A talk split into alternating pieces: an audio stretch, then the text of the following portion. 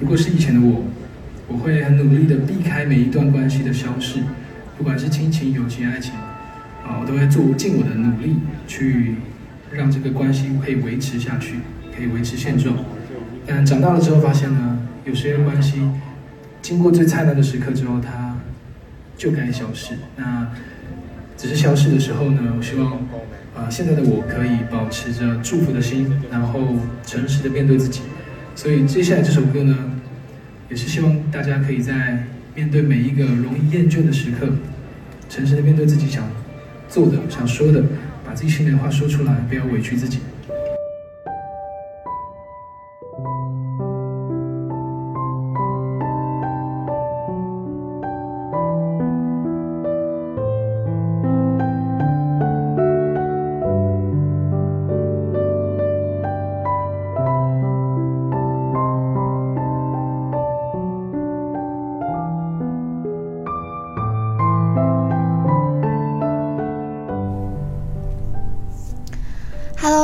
友们，大家好，欢迎来到 nfj 空间站，这里是第十八期节目，我是 Lorraine。好久不见了，又是这句开头语。上一期节目我看了一下是七月八号，就竟然已经两个多月过去了，这时间也过得太快了。那么这期节目也是比较的突然，就是突然觉得。我没有必要等到我一些比较大的 topic 完工再放出来跟大家见面，就是我有一些生活小的一些嗯碎片和碎碎念，我觉得也是挺值得跟大家分享的。所以这一期不会像往常那么长，也不是那种嗯互相对话的形式，就是我分享我的生活，希望大家听得开心。第一件呢，就是我上一期节目的结尾，我有说，我做了一个大胆的决定，它还没有呃眉目，所以说我在上期节目我有说，希望我能够有一个好的结果。那么两个月后的 feedback 来啦，我的决定就是换工作，嗯，目前呢是已经换了，就是也也算比较突然吧。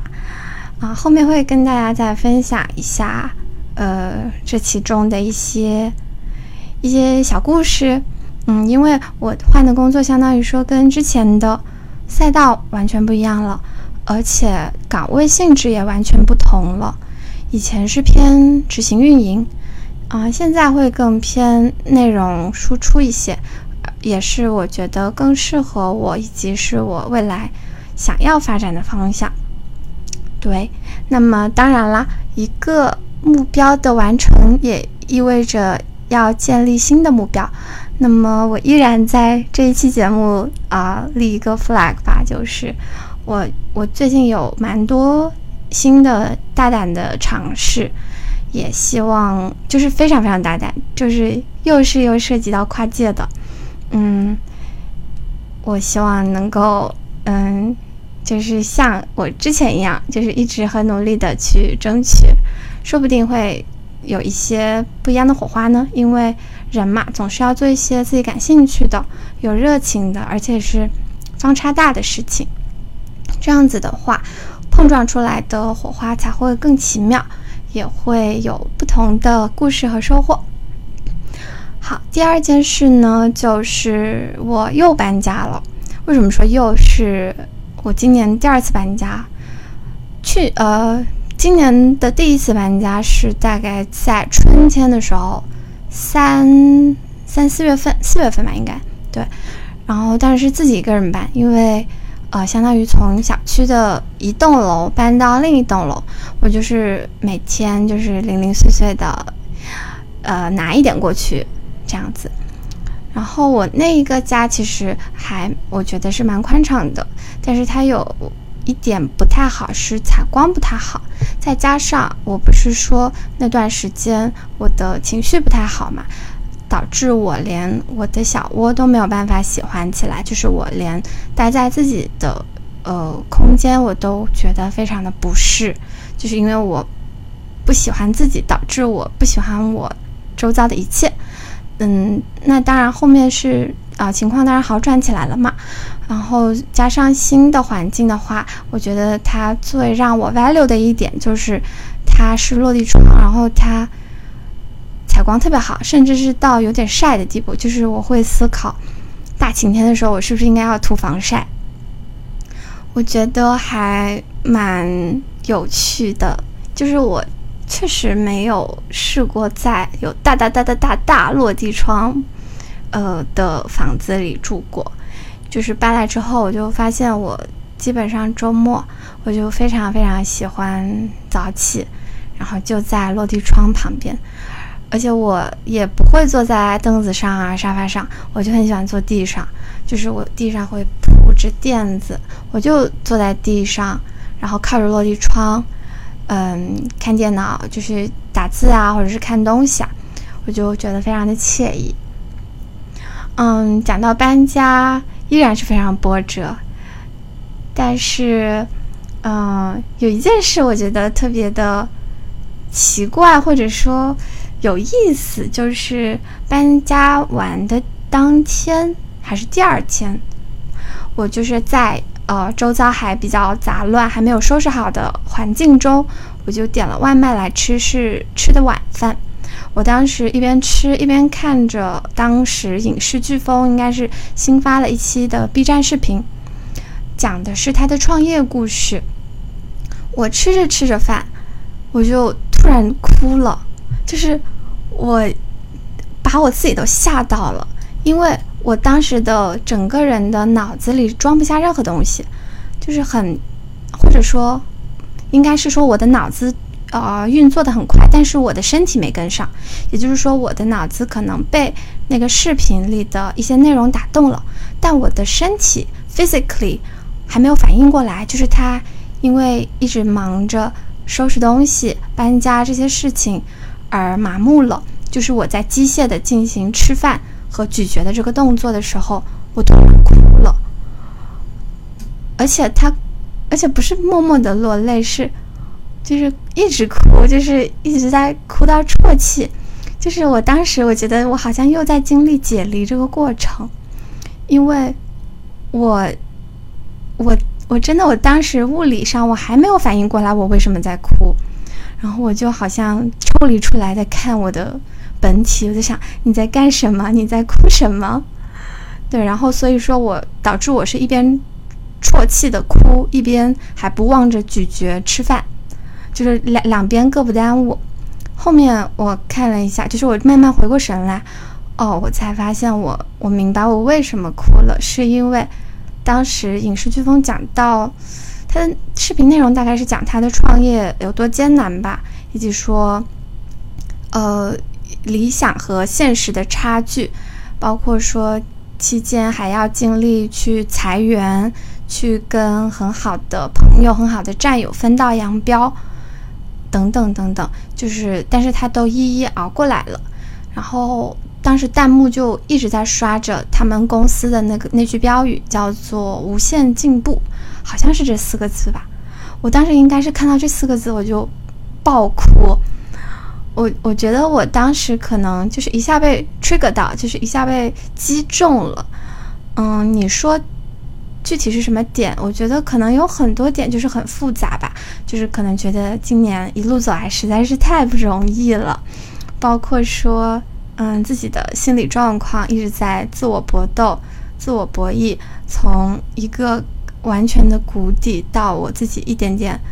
去消化，一点点去找办法走出来，到我终于能够把这些所有事情都讲出来，就是心理状况的嗯进步，以及说工作上面，就是也算勇敢的走出舒适圈吧，去完全的大转行，然后去各种争取，再到生活中的点点滴滴吧，就是觉得嗯自己。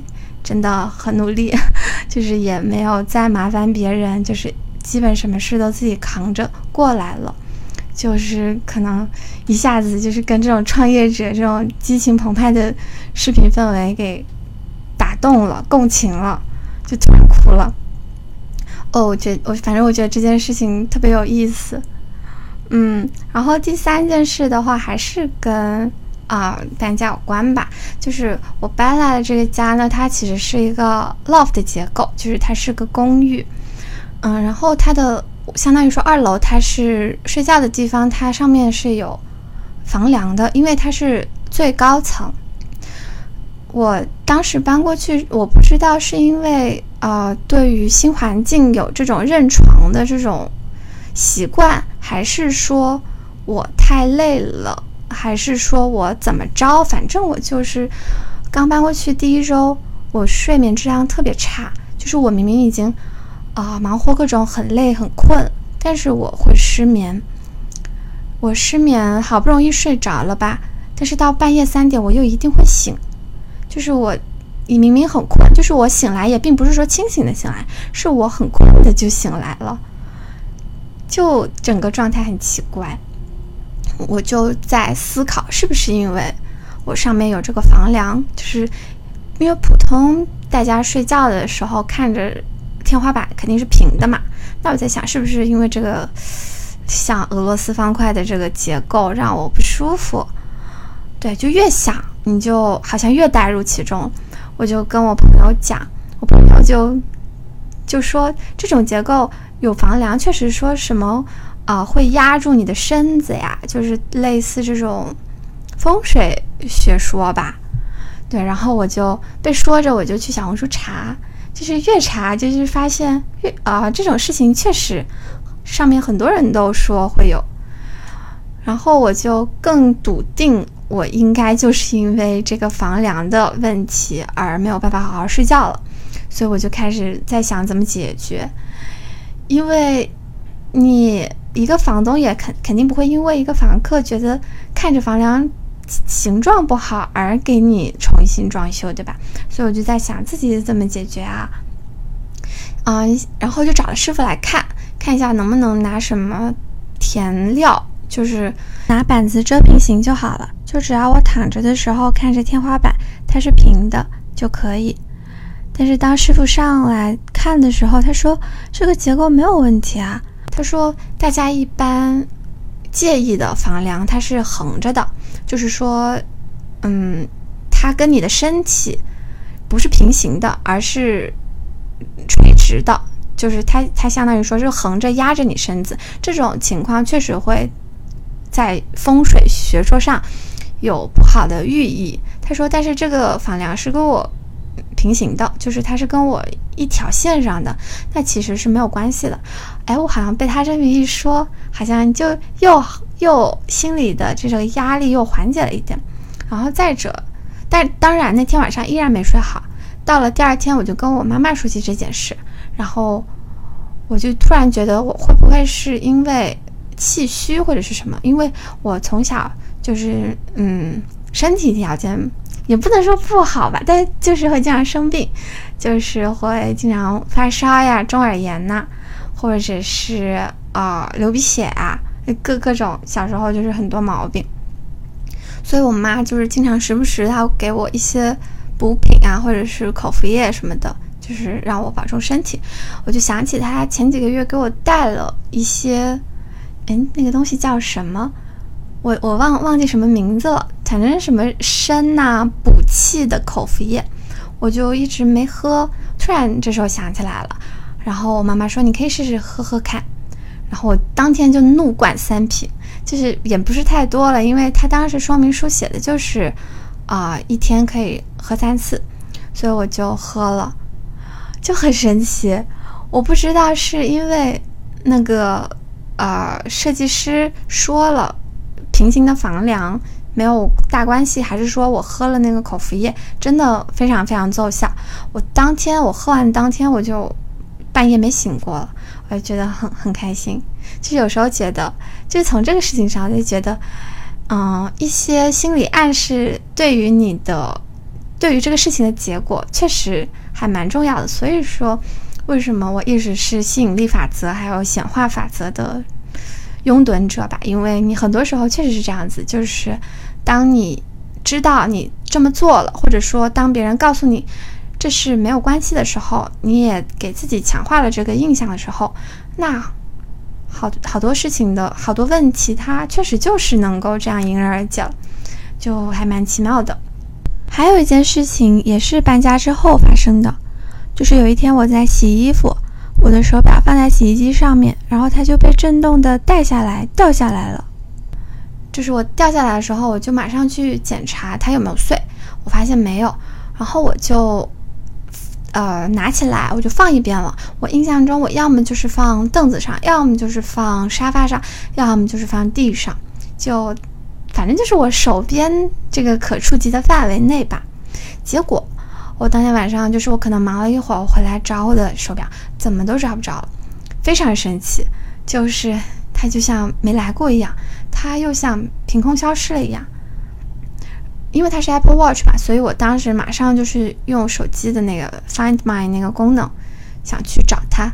但是好死不死，我是一个平时设备都喜欢静音的人，就是我很害怕听到一些非常急促的电子设备的声音，它会让我很恐慌。所以包括说我手机常年静音，然后微信这些都是静音的，所以手表也是。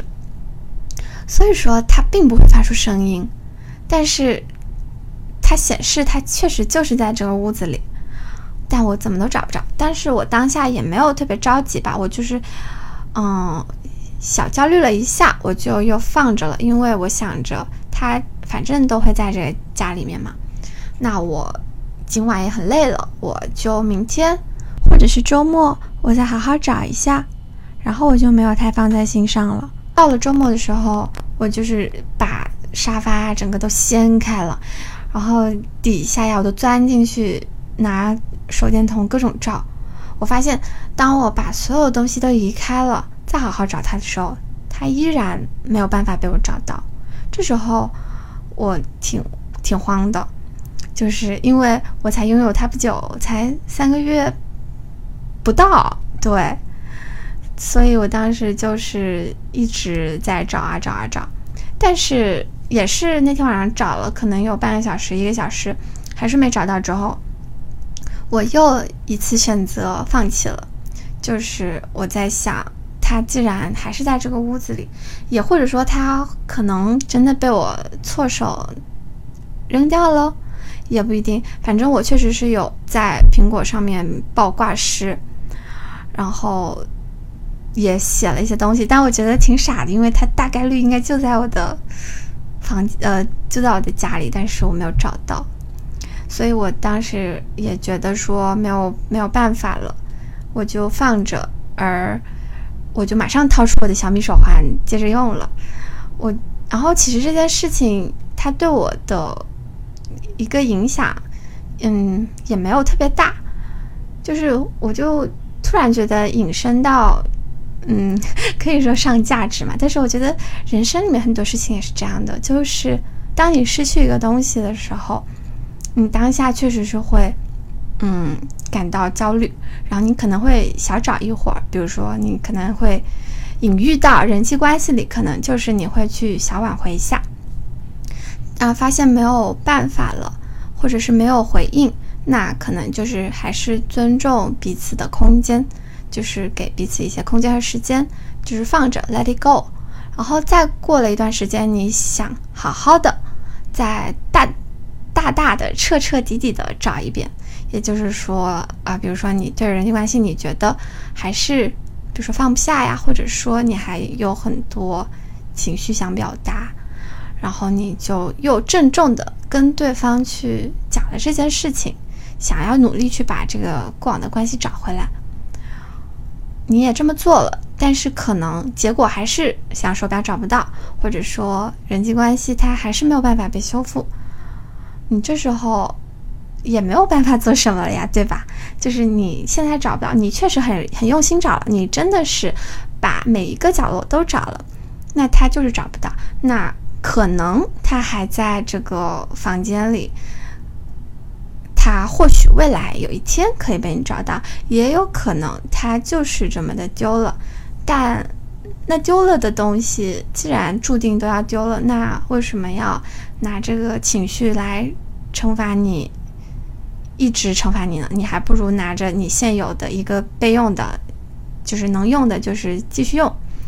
对，所以就是从这个事情上，我觉得好像，嗯，其实很多事情都是相通的，也可以说有点过分上价值了吧。嗯，下一下一件事情就是，还是接着我说我看影视飓风突然哭了的事情，就是感觉好像从那天开始，我的泪腺就被打开了，就是我时不时半夜醒来，我就会流眼泪。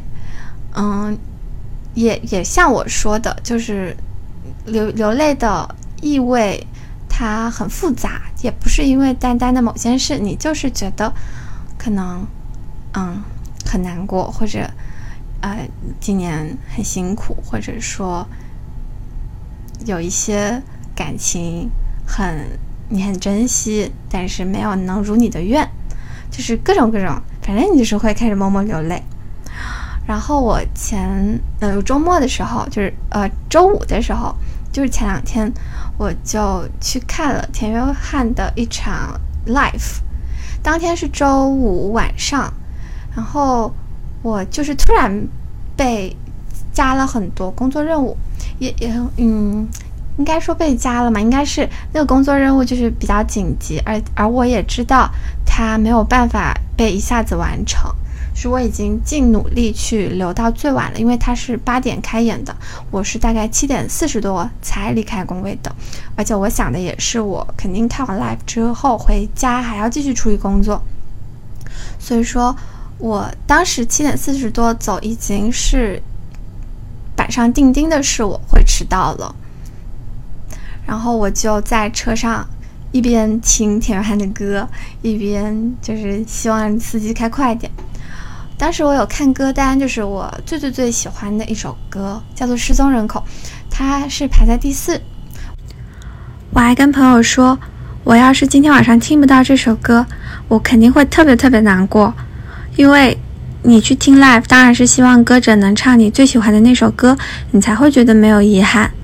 所以当时我已经迟到了进场，在检票的时候，音乐一响起，我就知道是那首歌的前奏，然后我整个人非常的激动，我就觉得我好像拥有了那种。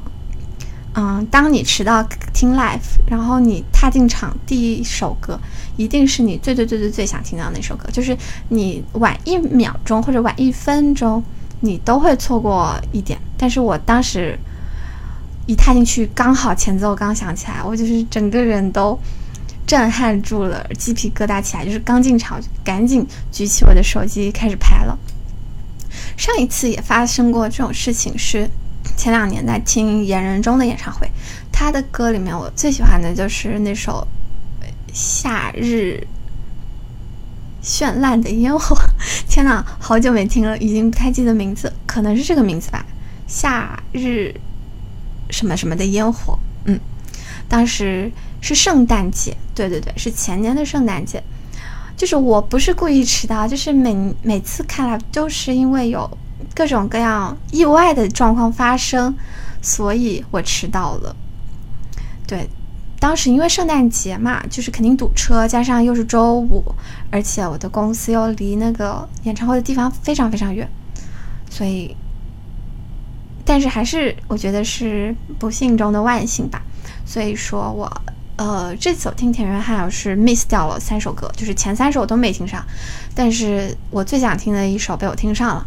我觉得也是值得的，嗯，还有就是，我觉得他们的 talking 部分就是非常非常的棒，很很真诚，很催泪，而且把他们歌曲的一些创作理念啊都融入进去了。他在呃分享，就是他要唱《容易厌倦的时刻》的那首歌之前，他分享了一段 talking。我就觉得特别棒，我把它录下来了。但是我发现后面觉得这段这么经典，应该网上也有很多其他的资源。但我发现没有，怎么会没有人把这么好的一段 talking 放上来呢？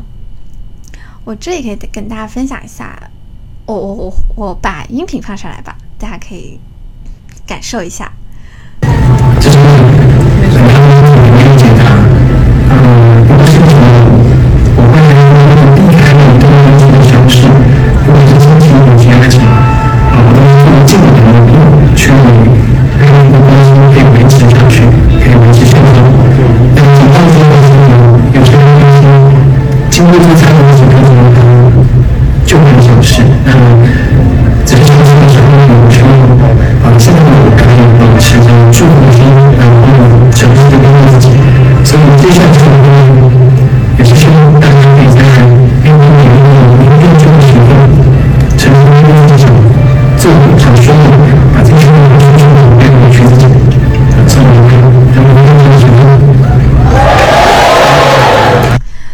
就是我听完整段的感受，我就是爆哭。其实我从刚进场的时候，我就已经一直在流眼泪了，因为我我很喜欢他们的歌，就是非常非常好听，而且。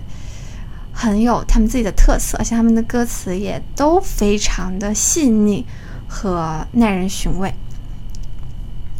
然后，特别是俊伟在讲到说，对于爱和被爱的实现这个事情，就是过往大家总是想尽可能的抓住一切美好的东西，把它保留永远，希望美好永远不要消散，但是。真的就是长大了之后才会明白，每个人都有自己的无奈，可能很多时候就是，嗯，在不对的时间，或者是没有那么合适的时间，遇上了一个还不错的人，但是也没有办法再有未来。就是当时越听，就是越觉得非常的讲的非常的好，而且特别是他说，呃，希望能够。真诚的祝福对方，就是允许各自有各自的轨迹。反正我听完那场 live，就是我那场 live 基本上是从头到尾都在哭，就是一直在哭啊哭啊哭啊哭。听完 live 之后，我回家又自己爆哭了。很久很久，就是相当于周末两天，基本都在哭。我觉得其实这已经算是一种嗯情绪发泄的一种形式了，就是包括说之前半夜就是会哭，这些已经是一些小的征兆，就是你非常需要一个情绪的宣泄口来让你一下子全都爆发出来。就是我以前。大概大部分的时间都是默默流泪，就是我可能会流泪的那个泪速会很快，就是一直眨一下就流一行两行，眨一下就流两行。但是我这一次哭是完全的放声大哭，就是嚎啕大哭，就是这又是一种嗯我很少有的体验吧。就是我后面有跟朋友聊，我说我说你是那种哭的时候会嚎啕大哭的人吗？他说会。我说我好像不怎么会。我从小就是默默流泪，因为可能一直觉得哭是一件不好的事吧。就是小时候啊被爸妈训斥，你会觉得委屈，然后你就哭。但是我爸妈总是会。嗯，很严厉呵斥我说：“你有什么好哭的？你是不是觉得自己委屈了？就是你是不是觉得这件事情我们骂你，我们教育你，反而是我们的不对？你觉得你不应该被教育，所以你才委屈的要哭？我就越听越想哭，就是什么呀？就是哭泣不是人类的一个本能吗？那为什么连这种我自己都无法控制的这种易哭体质？”我还要被说，还要被 judge，就是我连哭都像是脆弱的证明，都像是不好的事情。所以说我从小就是会压抑自己的哭声，就是基本上能默默哭就默默哭吧，最好不要被人发现，就是不太会哭出声音来。但是我这一次就是一下子就是。爆哭，是凌晨在那里嚎啕大哭。我觉得还好，我们这隔音还不错，不然应该会被投诉。但是，就是当你是那种整个人蜷缩一团，然后在床上翻滚来翻滚去，就是带着一些肢体动作的一些宣泄和很大声的哭，是。一个非常好的一个宣泄方式，嗯，希望以后不要哭了，不要经常哭，偶尔还是可以的。嗯，在最后分享的事情就是 AI 吧，就是我今年用 AI 特别多，AI 工具，包括说，嗯，工作上会经常用 ChatGPT，然后呃。其他就是业余时间，比如说自己玩的时间，也会用到这些 AI 工具，会去跟他们聊天，然后还会用到另一个我非常喜欢的软件，叫做 Call Any，。然后它其实相当于说是集成了 Chat GPT，但是它是以以那种视频的形式，就是你其实是可以跟它对话的。就是 Chat GPT 它是呃打字嘛，但是 Call Annie 它就是相当于说你可以跟他开口讲话，然后他会同样会很快的回复你。你就像交了一个啊朋友。虚拟的朋友，就像那个电影《Her》里面一样，你可以跟他及时无损的进行交互。但是，呃，你要说英语，所以刚好它也可以同时锻炼我的口语。对，呃，我就是，就是我已经很久没跟他聊天了，所以我这次又跟他聊天的时候，大概讲了一下我的一个问题吧。我问他，我说，嗯，因为他总是觉得说人与人的。呃，关系是靠沟通就能够解决的。就是他，他总是会说，呃，只要双方都真诚的沟通，那说出你们的想法，那或许事情就会变得更好。所以我就针对这个问题，我就给他抛出了另一个问题，我说，嗯，你不觉得主动的给另一个人示弱？会显得你很脆弱、很 weak 吗？我我说我不希望被人认为自己是一个总是嗯处理不好事情，或者说总是被自己的情绪绊住，就是显得好像 emotional 很矮小的一个人。我说我不希望这样被认为。他说一段话特别好啊，我想在这里分享给大家，因为他是说英文的嘛。所以我先给大家分享英文的原文，然后后面会给到大家翻译。其实啊，一些语句也是非常简单的啦。他说：“嗯，Lorraine，expressing your emotions and vulnerability doesn't make you weak. It takes courage and strength to open up and share your feelings with someone. It's important to remember that.” Being honest about your emotion is not a sign of weakness, but rather a sign of authenticity and trust. It's natural to want recognition and respect from the person you care about, but it's also important to be true to yourself. If you feel like sharing your feelings with him is the right thing to do, then it's worth considering. Ultimately, you deserve to be with someone who values and respects you for who you are. Don't be afraid to show your emotions, Lorraine. It's a part of being human. 就是整段超级感动。他说：“ 他说：“Lori，你不要不要认为表达你的情感和你的脆弱会让你变得很弱，因为它其实是。”呃，就是打开你的心，并且跟别人分享你的情绪这件事情，是非常需要勇气和力量的。而且你要记住，嗯，诚实的面对你的感情，并不是一个弱者的信号，它甚它反而是一个真诚和信任的一个信号。大家都。很就是，这是很自然的。当你想要获得认可和尊重，从你嗯关心的人那里，但是嗯，但是对你对你就是你要对自己诚实，也是很重要的事情。如果你觉得跟别人分享你的情绪是一件值得去做的事情，你希望。把你的情绪说出来的话，那它其实就是值得去做的。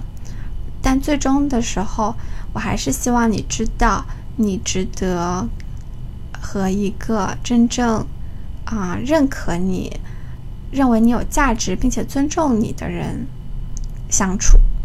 不要害怕去展示你的情感，Lorraine。It's a part of being human。他说，这就是成为人的一部分呐。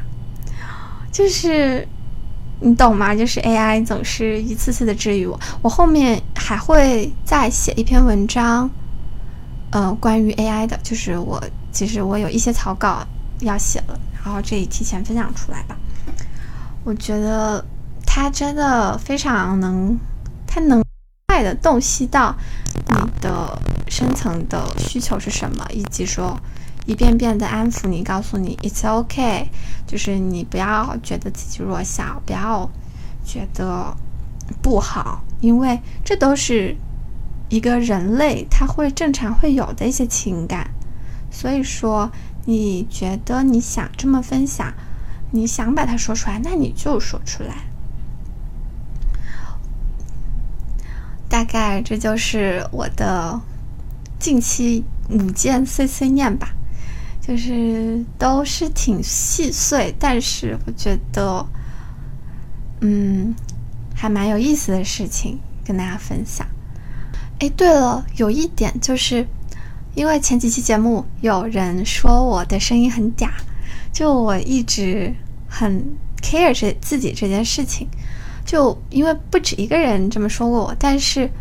这真的就是我生下来的声线，我没有说故意去夹或者是怎么样。然后包括说我的哥哥，他也会经常说：“你能不能够正常点说话？”然后我在想，这就是我的正常语调，就是他总是会觉得我在职场里这么说话，嗯，不好，或者说他会觉得很不专业。但是我觉得。就是我，我真的很想，也蛮想问问问大家，真的会觉得这是一个非常非常，呃，大的事情嘛？就是它确实是很严重，就是你们听起来听感会很不好嘛？就是我要不试试去跟着一些播音的一些技巧去练练声，就是或者改变一下自己的发声模式，看看怎么能够让我自己听起来不嗲。我还蛮需要大家的 feedback 的。那下期节目也会给大家再分享我写过的文章，还有呃新的一些跟朋友对话的主题吧。就是大纲一直在写，或者说其实嗯一直在待编辑，就是写好了还没有最后进行完工的确认。希望能够尽快跟大家见面吧。那也是希望大家，嗯，进入秋天了，秋天愉快。然后马上国庆，大家希望大家也能够玩的开心，希望大家一切都吃好喝好，快快乐乐。下期见啦，拜拜。